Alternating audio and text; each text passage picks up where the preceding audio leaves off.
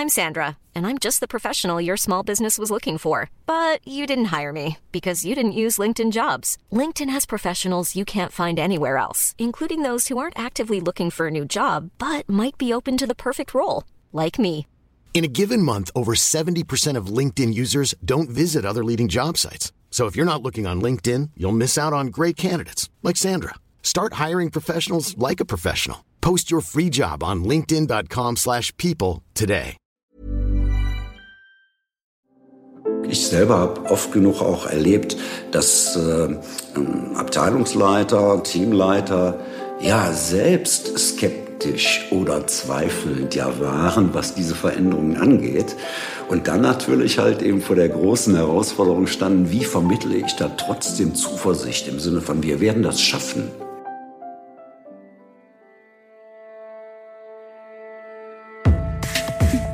Think Beyond, der Podcast rund um interne Kommunikation. Habt ihr euch auch schon einmal dabei ertappt, eine neue, unbekannte Situation als sehr unangenehm zu empfinden? So geht es vielen, denn der Mensch bricht naturgemäß nur ungern aus seinen eingeübten Routinen aus. Wie also lernen wir, Veränderung als etwas Positives zu begreifen und andere auf diesem Weg mitnehmen zu können? Unser heutiger Gast ist in den Bereichen Change und Führungskommunikation zu Hause. Er ist ein erfahrener Experte, der bereits seit vielen Jahren Transformationsprojekte begleitet und dazu beraten hat. Er ist Trainer, Berater, Coach und mit dem Management Radio nicht zuletzt auch Journalist. Herzlich willkommen, Ulrich Hinsen. Ja, danke schön. Hallo, liebe Hörer, hallo, Philipp. Ja, du warst äh, vor äh, einigen Jahren Trainer bei uns bei der SCM. Ähm, hast du den Eindruck, dass dir heute im Großen und Ganzen noch dieselben Fragen und Problemstellungen begegnen, wenn es um Veränderung und Führung geht? Oder hat sich die Auseinandersetzung mit diesen Themen, die ja sehr wichtig für den, ähm, für den Veränderungserfolg ist, seitdem grundlegend verändert? Also die Zahl und äh, die Bedarfe der Unternehmen, mit denen ich seit diesem Zeitpunkt der Zusammenarbeit mit der SCM äh, unterwegs war, hat sich aus meiner Sicht äh, eher erhöht. Erhöht im Sinne von, dass die Zahl der Change-Projekte einfach größer geworden ist, dass die Veränderungen als solche größer ausfallen, massiver ausfallen ja, und schließlich, dass äh, der Ausgangszustand, nämlich eine ja durchaus, ich will das mal so nennen, Ungeübtheit von Führungskräften wie Kommunikatoren in der Sache die gleiche geblieben ist. Mhm. Ulrich, äh, Veränderung, das ist ja ein ganz heißes Thema. Was ist der Schlüssel? Nun, also ich fand äh, in deiner Einleitung schon äh, die Aussage zunächst mal hinterfragenswert. Äh, die Aussage, die da hieß, ja, Veränderungen, da tun wir uns schwer mit. Ich würde das mal differenziert betrachten wollen und sagen, selbst initiierte Veränderungen fallen gar nicht so schwer. Also wenn ich beispielsweise vor einigen Jahren gesagt habe, ich bewege mich von Berlin raus nach Potsdam, wo ich heute zu Hause bin, dann war das eine selbstinitiierte Veränderung und die habe ich durchaus leichten Herzens hingenommen. Würdet ihr mir jetzt aber sagen, nee, nee, nee, das ist viel zu weit von unserem Studio hier entfernt, also du ziehst bitte wieder nach Berlin, wäre es eine fremdinitiierte Veränderung und die wäre für mich weitaus schwerer von der Akzeptanzseite her hinzunehmen. Mhm. Nun ist es ja so, dass Veränderung natürlich schon ähm, bewusst ähm, sozusagen getrieben wird von Unternehmensseite, von den beteiligten Abteilungen Unternehmen. Ähm, dann ist es ähm, äh, basierend auf dem, was du sagst, vermutlich die Kunst, ähm, die Veränderung so aussehen zu lassen, als wollten sie die Leute ähm, auch. Oder ist es, kriegt man es wirklich hin, so eine Veränderung äh, so, zu, so zu gestalten, dass die Leute da wirklich Lust drauf haben. Weil in der Praxis, glaube ich, passiert das häufig, dass äh, ja, dass das zehnte oder zwanzigste Veränderungsprojekt ist, wenn man dann schon etwas länger dabei war, ja, oder auch vielleicht im anderen Unternehmen und dann die Lust ähm, darauf, da wieder Feuer und Flamme zu sein und dabei zu sein, eher gering ausfällt. Also ich rate ähm, Veränderungsprozess Führungskräften zunächst einmal die Frage zu klären, was brauchen wir bei den Beteiligten für die Veränderung? Ist das Identifikation? Also, dass äh, die Menschen dort sagen, wow, super Change, der da läuft, der ja, bringt uns wesentlich weiter, da machen wir gerne mit. Oder ist es die Akzeptanz, also auch ein Stück weit die Einsicht in manche bittere Pille, die dabei zu schlucken ist? Oder und auch das ist manchmal ein durchaus erstrebenswertes Kommunikationsziel, ist es die Toleranz der Menschen. Das heißt, ja, dass dies letztlich mittragen können ein Stück. Diese Unterscheidung ist ganz, ganz wesentlich, weil äh, gerade in äh, einer Führungsetage ganz oben äh, ist der Kopf bereits weiter, da ist der Change bereits erfolgt. Und insofern gehen äh, viele, gerade Top-Führungskräfte, zunächst mal von der Vorstellung aus, ja, wir müssen dazu Identifikation erzeugen. Die Frage ist, macht das Sinn? Weil Identifikation zu erzeugen, ist mit einem deutlich höheren Aufwand verbunden, wie denn beispielsweise Akzeptanz oder gar Toleranz in der Sache herzustellen, ist ein Aufwandsthema. Und damit meine ich nicht nur Kosten von der Beratungsseite, die dann damit äh, natürlich auch verbunden sind, sondern damit meine ich tatsächlich auch äh, die Zeit, die dafür in Anspruch genommen werden muss. Die Herstellung von Identifikation ist ein hoch komplexer kommunikativer Prozess, da geht es um Konsensarbeit. Während bei Toleranz, hm, also da sind es Ansagen dazu und äh, die brauchen auch eine gewisse Schärfe dann in der Kommunikation. Vielleicht ein Satz noch dazu, wenn erlaubt. Mhm.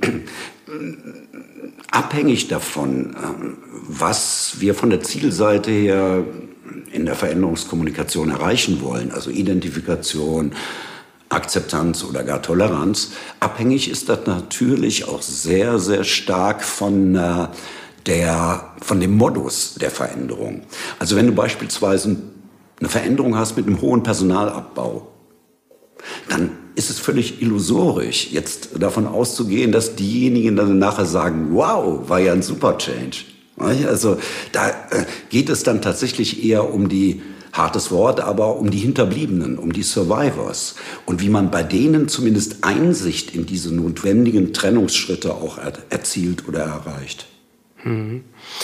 Wir hatten ähm, kürzlich Thomas Mickeleit hier bei unserem Podcast ja. zu Gast, Ex-Kommunikationschef von Microsoft, und er sagte, Veränderungs-Know-how sei zukünftig das Maß aller Dinge und ähm, eigentlich obligatorisch für all jene, die in der Organisation etwas gestalten wollen.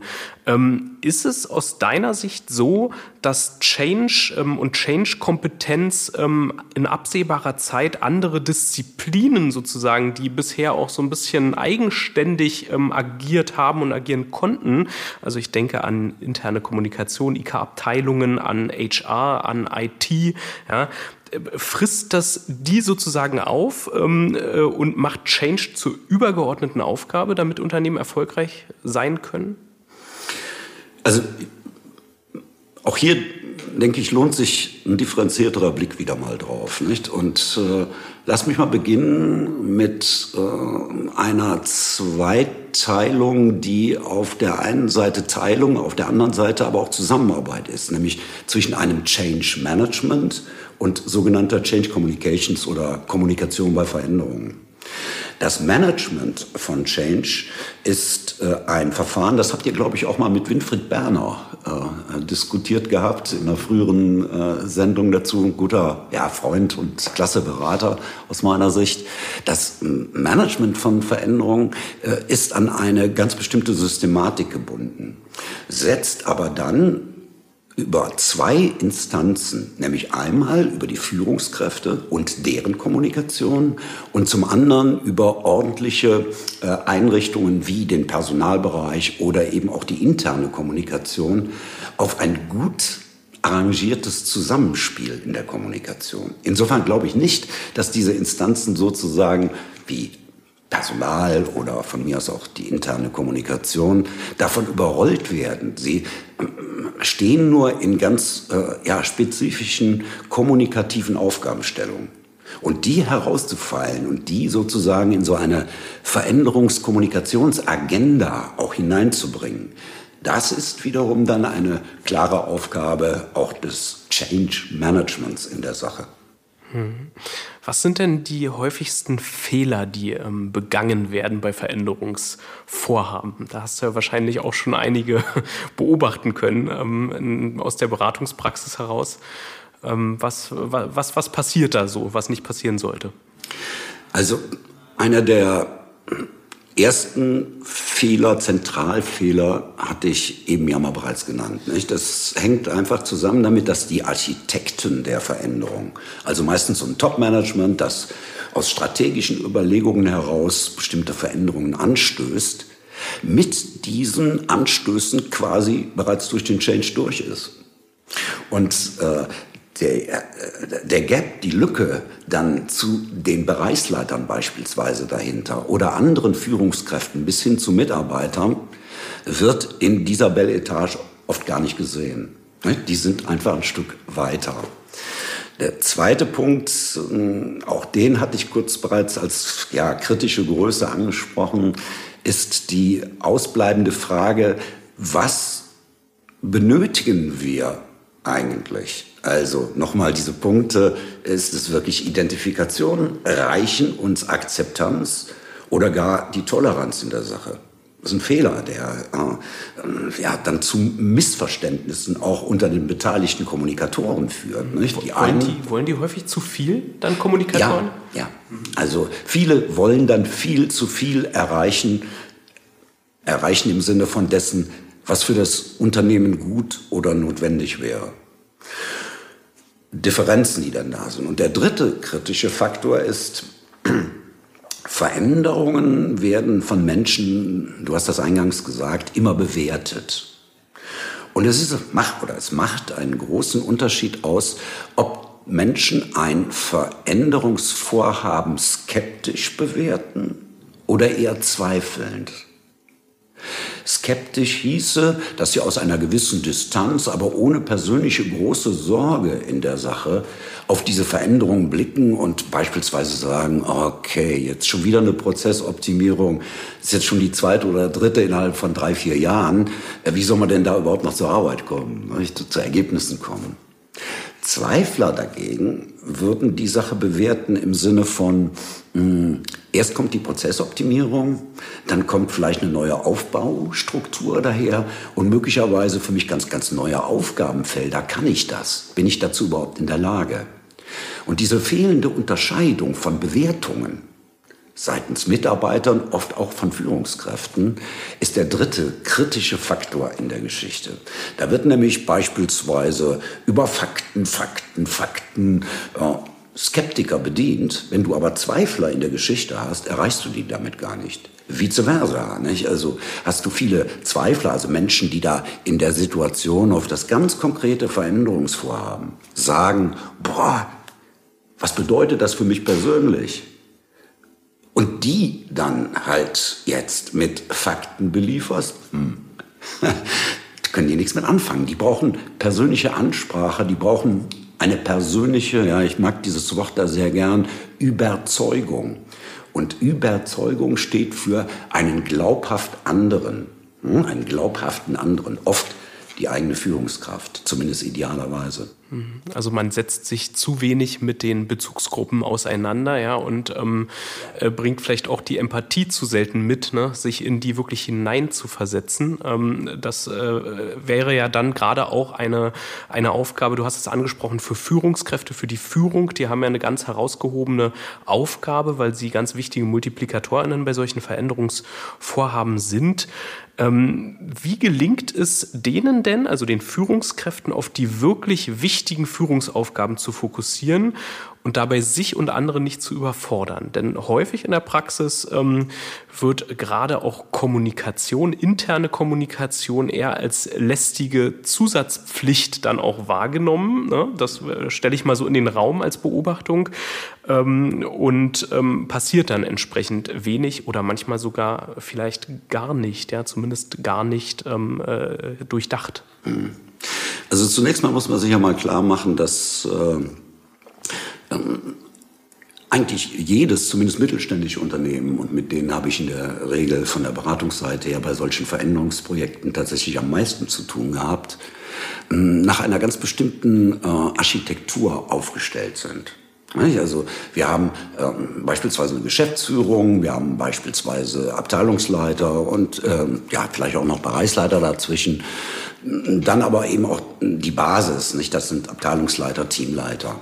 Die haben alle den Auftrag natürlich als Delegierte einer Unternehmensleitung, einen solchen Change auf die Straße zu bringen.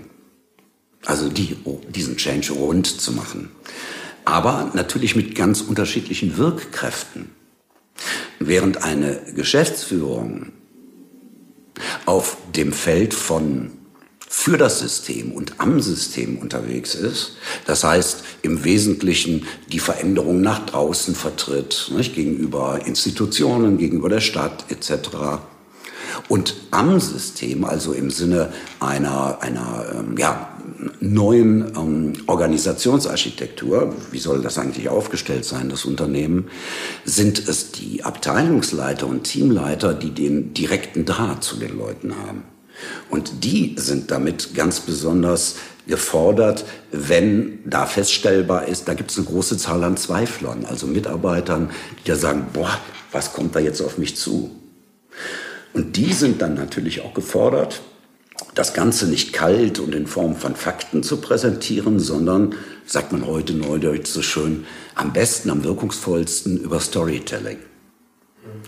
Ein Satz noch erlaubt dazu, weil ich finde das immer wieder dann auch bemerkenswert. Äh, auch da ist es halt eben das äh, gute Zusammenspiel dieser verschiedenen Führungsebenen, die das Ganze wirkungsvoll von der Veränderungsseite her macht.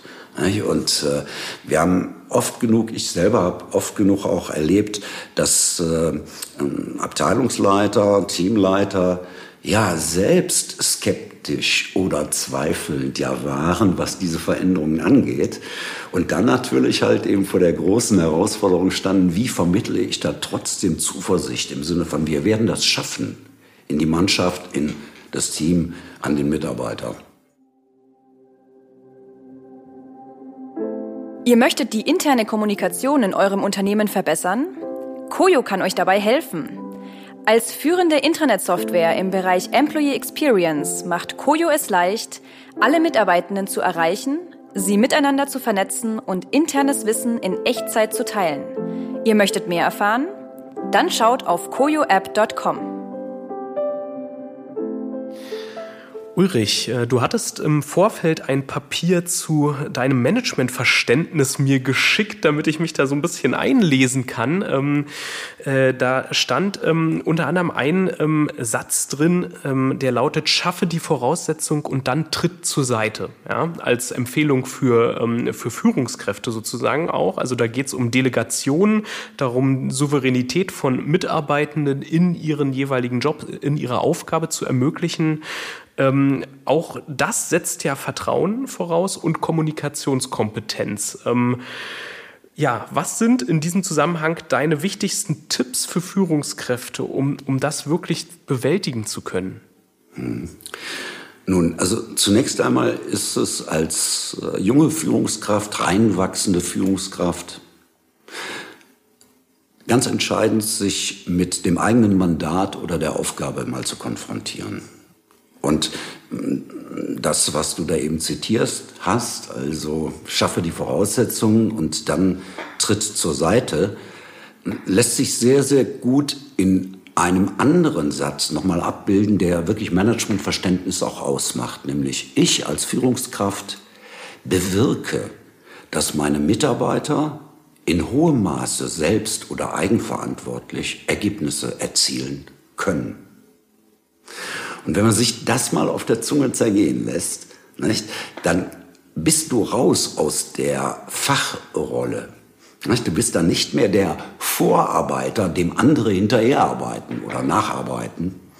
Hm, dann äh, du bist äh, in einer Gestaltungsrolle, insofern als du ja in dem Bewirken unterwegs bist. Und worüber bewirken Führungskräfte?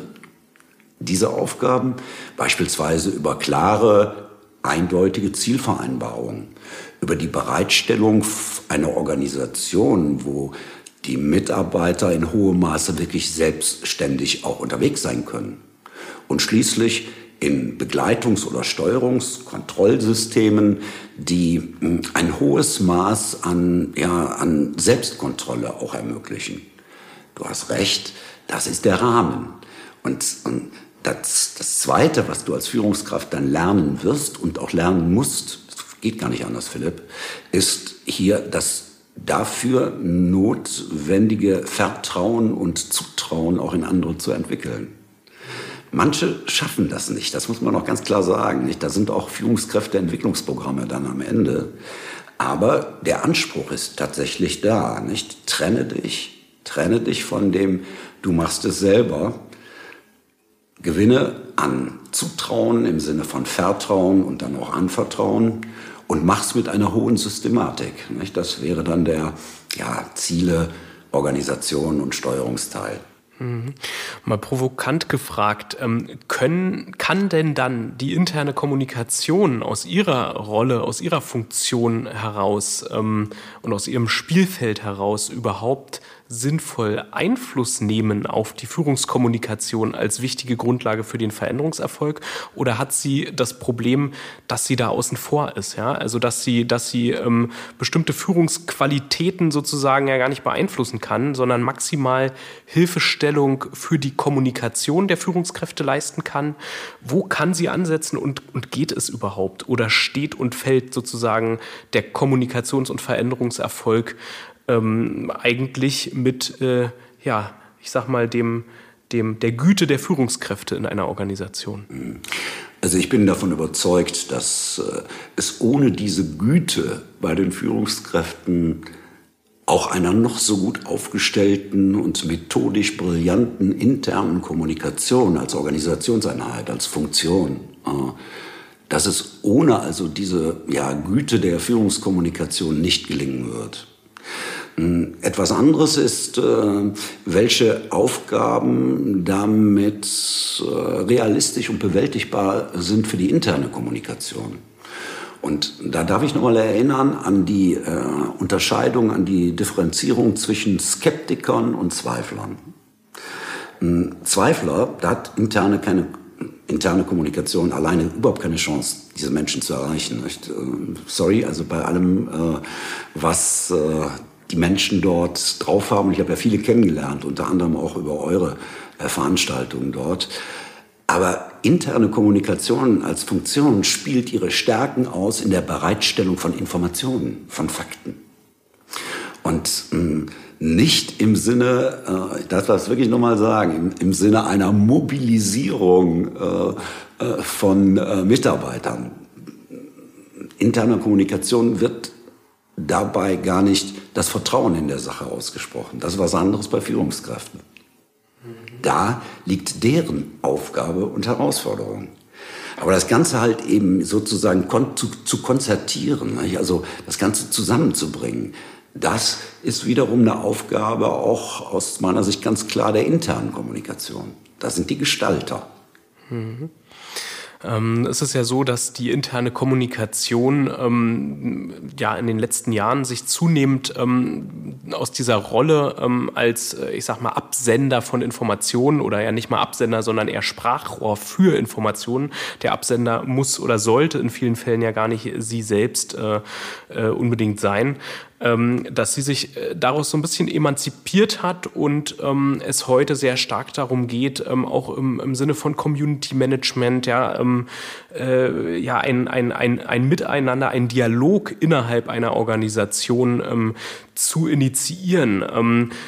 Siehst du da nicht, äh, nicht doch ein Problem, dass ähm, auch die interne Kommunikation ähm, da in, ich sag mal, in, in eine Herausforderung hervorstößt, die vielleicht vormals den Führungskräften vorbehalten war? Ja, also den Wandel der internen Kommunikation vom, wie hast du gesagt, Sprachrohr, nicht, äh, der, des Managements hin zu einer eigenständigen Einheit, die auch sehr stark auf Dialog ja angelegt ist, auch heute mit den wunderbaren Erweiterungen unserer technischen Möglichkeiten dazu, klar. Äh, diese, äh, diese, diesen Wandel äh, quasi in der internen Kommunikation habe ich natürlich mitverfolgt. Hm, das Anliegen freilich sollte sein, ähm, gerade bei Veränderungsthemen wieder, dass äh, die interne Kommunikation nicht Sprachrohr der Geschäftsführung, sondern in der Bereitstellung von Informationen unterwegs ist. Also, ich darf ich mal ein konkretes Beispiel bringen? Ein interessanter Change-Fall, den ich im äh, ja, Corona-Jahr äh, 1920, also im Winter 1920, 2020 ähm, da äh, erledigen durfte. Da ging es um eine massive Umstrukturierung. Da sind ähm, bei diesem Unternehmen, Windanlagenbauer, Sitz in Magdeburg, da sind äh, natürlich auch jede Menge äh, Arbeitsgruppen mit beschäftigt gewesen. Die Informationen aus diesen Arbeitsgruppen, wer stellt die eigentlich zur Verfügung? Also wer macht sie nachlesbar äh, oder wer bereitet sie auf? Und das ist für mich eine eindeutige Herausforderung und Aufgabe für eine interne Kommunikation. Warum? Weil in einem solchen Prozess der Veränderung die meisten Menschen erst einmal Skepsis an den Tag legen. Und bei Skepsis bist du kommunikativ immer am besten aufgestellt durch die Bereitstellung von Fakten oder Informationen. Und das kann niemand besser leisten wie eine interne Kommunikation. Damit, nochmal Philipp, ist sie nicht Sprachrohr oder ja, Flüstertüte äh, quasi einer Geschäftsführung. Nein, sie stellt Informationen bereit, an die ich als Mitarbeiter herangehen kann. Nicht muss, aber kann. Mhm. Und sie stellt ja auch Informationen sozusagen ähm, in, in die umgekehrten Wege zur Verfügung. Ne? Also ähm, aus äh, aus den Abteilungen, von den Standorten, ähm, aus dem operativen äh, Geschäft, wo das Know-how auch vorhanden ist, damit auch die Führungskräfte darauf zugreifen können. Ne? So ist es. Der zweite wirklich hochinteressante Job, hochinteressante Job von äh, interner Kommunikation ist eine Aufnahme des Bewertungszustandes. Also das, was ich eben so ein Stück weit sehr ja, einfach jetzt mal differenziert habe in Skeptiker, Zweifler, wir haben auch noch Promotoren dabei, Kontrahenten dabei. Ja? Äh, aber das zu erfassen, wie ist die Stimmung dort, äh, kann auf eine ganz besondere Weise durch Antennen der internen Kommunikation erfolgen. Und das wiederum ist eine der wesentlichen, eine der elementaren Voraussetzungen dafür, darauf eine wirkungsvolle zum Beispiel auch Führungskommunikation anzusetzen. Wissen ist die Basis für Erfolg. Die School for Communication and Management, kurz SCM, hat die passenden Weiterbildungsformate für euch parat. Von digital bis Präsenz, von kleinem Seminar bis zur großen Konferenz, vom festen Termin bis hin zum flexiblen Videokurs. Alle Infos findet ihr unter www.scmonline.de. Auf deiner Website, ähm, äh, Ulrich, ähm, findet sich ein Zitat von Management-Guru Reinhard Sprenger. Ähm, der merkte einmal Folgendes an. Er sagte, wenn Sie sich vor Ihre Mitarbeiter stellen und denen etwas erzählen, werden Ihre Mitarbeiter immer implizit drei Fragen stellen. Und du zeigst es, äh, deswegen sage ich es schon, schon äh, drei Finger äh, äh, hebst du in die Luft quasi, weil du schon weißt, was kommt. Ähm, ich lese es noch vor. Also diese drei Fragen. Erstens, ist der glaubwürdig? Zweitens, meint der mich? Und drittens, plant er eine gemeinsame Zukunft? Oder nur seine. Und wenn Sie alle drei Fragen mit Ja beantworten, dann werden die Leute hinter Ihnen bleiben. Wenn nur eine mit Nein ausfällt, haben Sie die Leute verloren. Welche Quintessenz ähm, steckt da äh, für dich, für dich drin? Das ist ja ein ganz, ganz äh, wichtiger Punkt, den er da, den er da anspricht. Ähm, was, was ziehst du daraus? Also Hintergrund dieses Zitates und äh, warum der bei uns, bei mir auch auf der Webseite äh, aufscheint, ist das, was wir beide gerade für die Hörer mal miteinander diskutiert haben, nämlich dass äh, äh, der wesentliche Teil einer wirkungsvollen Führungskommunikation in der Überzeugungsarbeit liegt, also in diesem glaubhaften anderen. Und genau dafür im Kopf, im Herzen, sag ich mal ein bisschen altmodisch, laufen jetzt natürlich Bewertungsschema ab. Und der Sprenger hat das auf, äh, finde ich, sehr, sehr gute Weise in diese drei impliziten Fragen, ne, die im Kopf von Menschen und damit auch von Mitarbeitern ablaufen, auf den Punkt gebracht. Hm, interessant finde ich, und das deckt sich wirklich mit meinen langjährigen, ich bin jetzt, oh, ich bin jetzt 32 Jahre in der Begleitung von Führungskräften daher unterwegs, äh, interessant ist wirklich, dass wenn nur einer dieser drei Punkte ja nicht in Erfüllung geht, du das Gesamtpaket Vertrauen damit nicht hast. Und das ist vielen Führungskräften oft nicht klar. Nicht? Also treten dann hin, treten dann auf äh, und äh, ja, sind sich dessen gar nicht bewusst, dass äh, einer dieser Punkte, nämlich dass Mitarbeiter beispielsweise äh, mit der Frage, macht ihr das für sich selber? nicht? Hier einfach hadern und dann ist der Vertrauensteil weg und der ist elementar, immer wieder. Und ähm, wie schaffe ich es aus deiner Sicht als Führungskraft, ähm, dass diese drei Fragen mit Ja beantwortet werden? Das ist ja ähm, interessiert jetzt wahrscheinlich alle, die uns zugehört haben. Ähm, da geht's ja ähm, nicht nur darum, was ich meine, vielleicht. Das ist ja auch nochmal ein wichtiger Aspekt.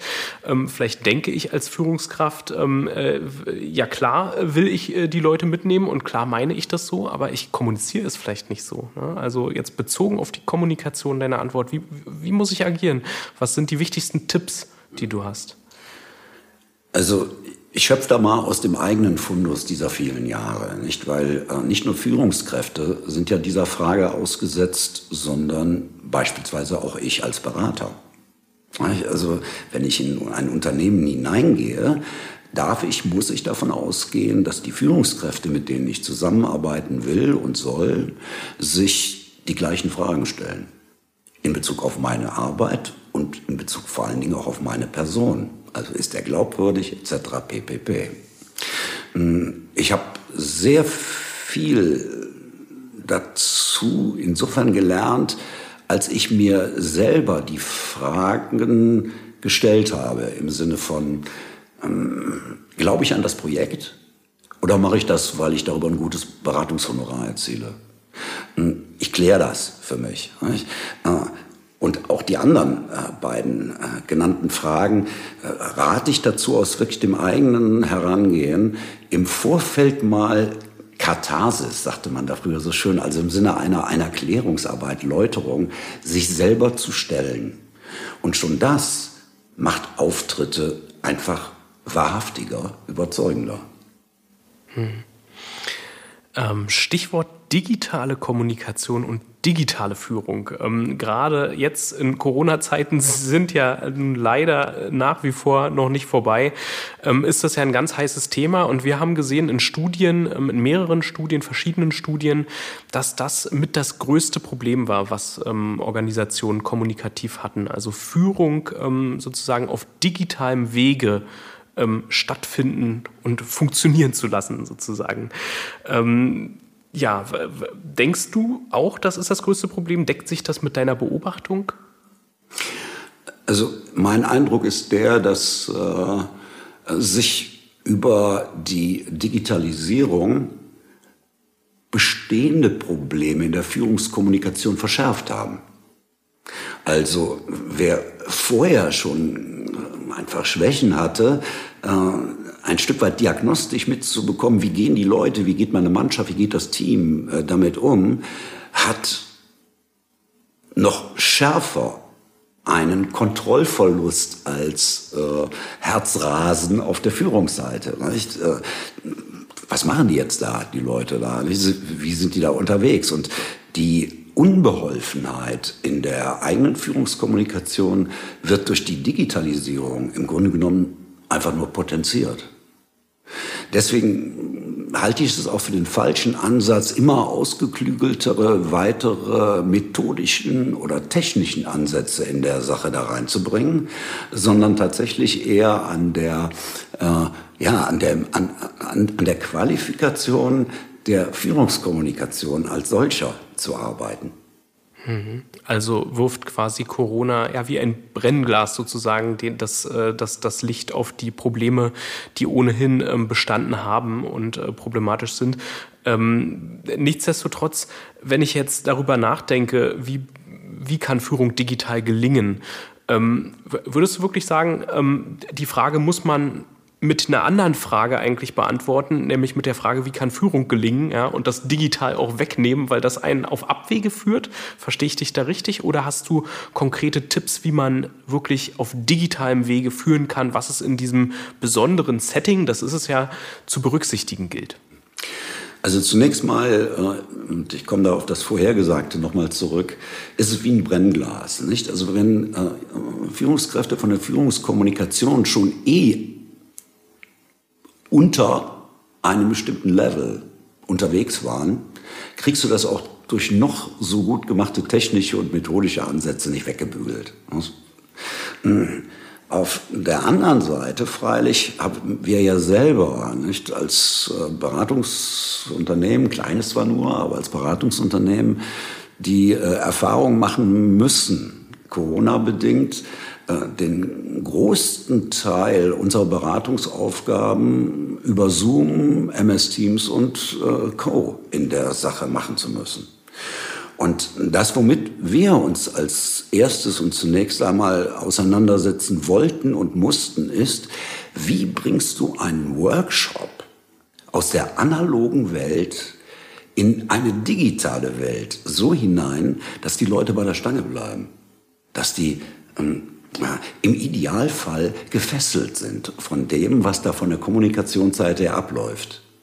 Das hat uns Schweiß und Tränen gekostet, kann ich dir sagen. Nicht, weil wir zwar mit einer gewissen Vorerfahrung aus dem Radioteil, also aus Management Radio, da rangegangen sind, gleichwohl mh, hm, solche Dinge wie, wie machst du ein Rollenspiel von der, von der äh, äh über Zoom, äh, uns tatsächlich einfach mediale Konzepte auch neu nicht nur ausdenken, sondern auch produzieren, vorproduzieren mussten.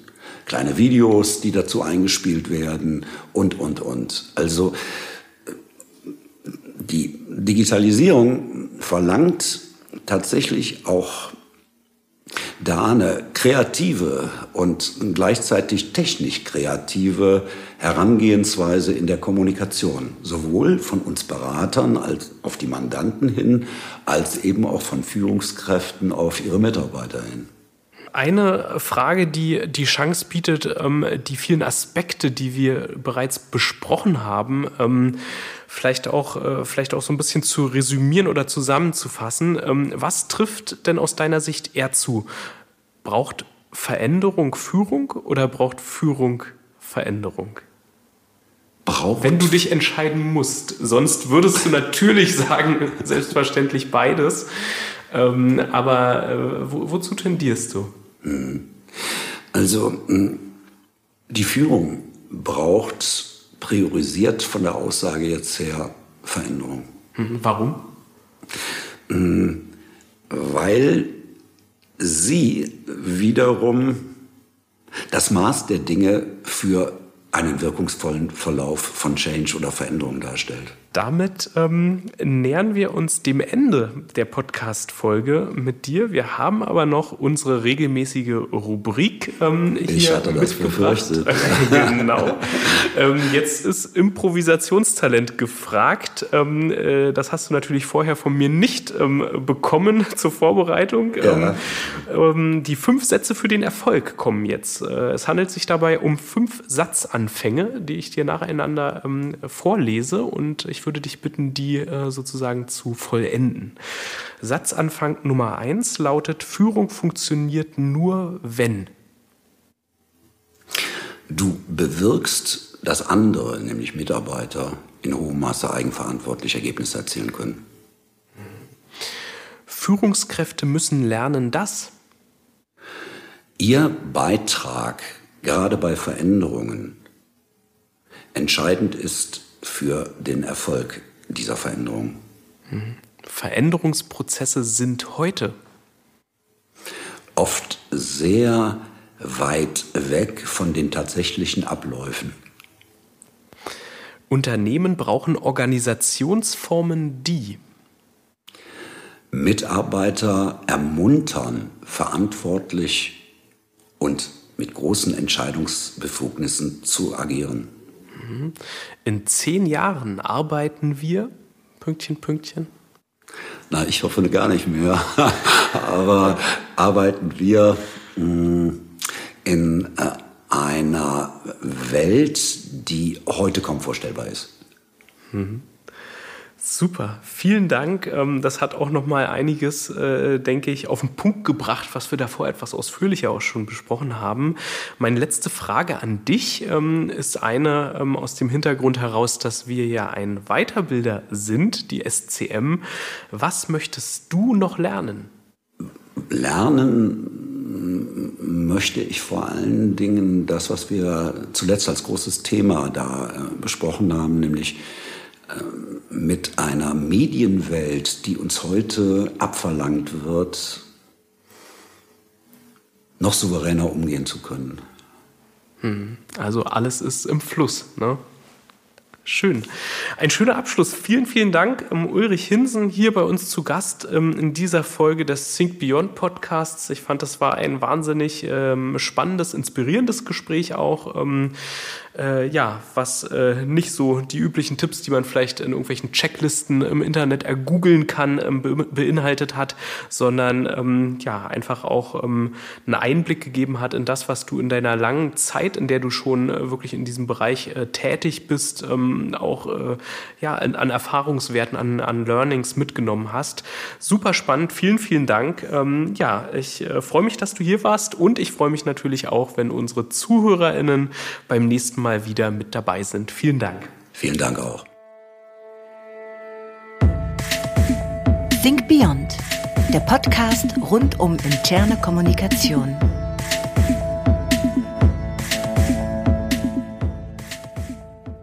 Think Beyond ist ein Podcast der SCM und wird produziert von Hill Productions.